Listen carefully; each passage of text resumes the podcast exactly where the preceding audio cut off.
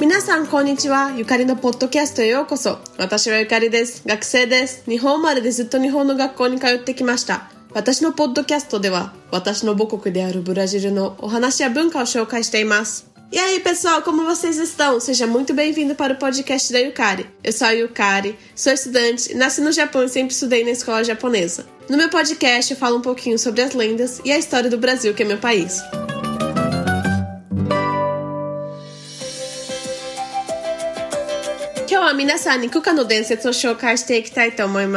Hoje eu vou estar contando a lenda da Cuca. A Cuca é uma importante e conhecida personagem no universo do folclore brasileiro é representada por uma velha com cabeça de jacaré que possui uma voz assustadora. De acordo com a lenda, a Cuca assusta e pega as crianças que não obedecem seus pais. A Cuca é um dos principais seres mitológicos do folclore brasileiro. Ela é conhecida popularmente como uma velha feia na forma de jacaré que rouba as crianças desobedientes.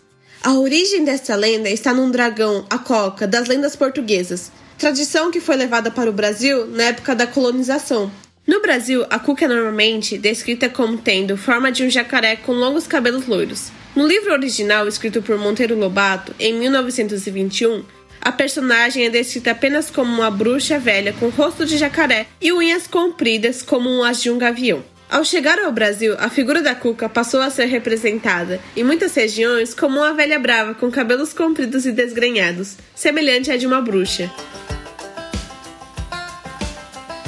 の伝説はブラジルでとても有名で多くの人に知られている伝説です。クカは怖い声を持っていて、ワニの頭を持つ老婆として描かれています。伝説によると、クカは親に従わない子供たちを驚かせ、誘拐します。クカはブラジルのフォークロアの重要な存在です。彼女は言うことを聞かない子供たちを誘拐するワニの形をした老婆として広く知られています。この伝説の起源は植民地化の時にポルトガルの伝説の国家であるドラゴンから来ています。ブラジルではクカは長い金髪の髪の毛を生やしていてワニの姿をしていると言われています。1921年にモンテル・ロバートによって書かれたオリジナルの本ではクカはワニの顔をした年を取った魔女として描かれており鷹のような長い爪を持っていると書かれています。この伝説がブラジルに伝えられた時からクカは多くの地域でぐちゃぐちゃの髪の毛を生やしている魔女に似た怒った老婆として描かれ始めました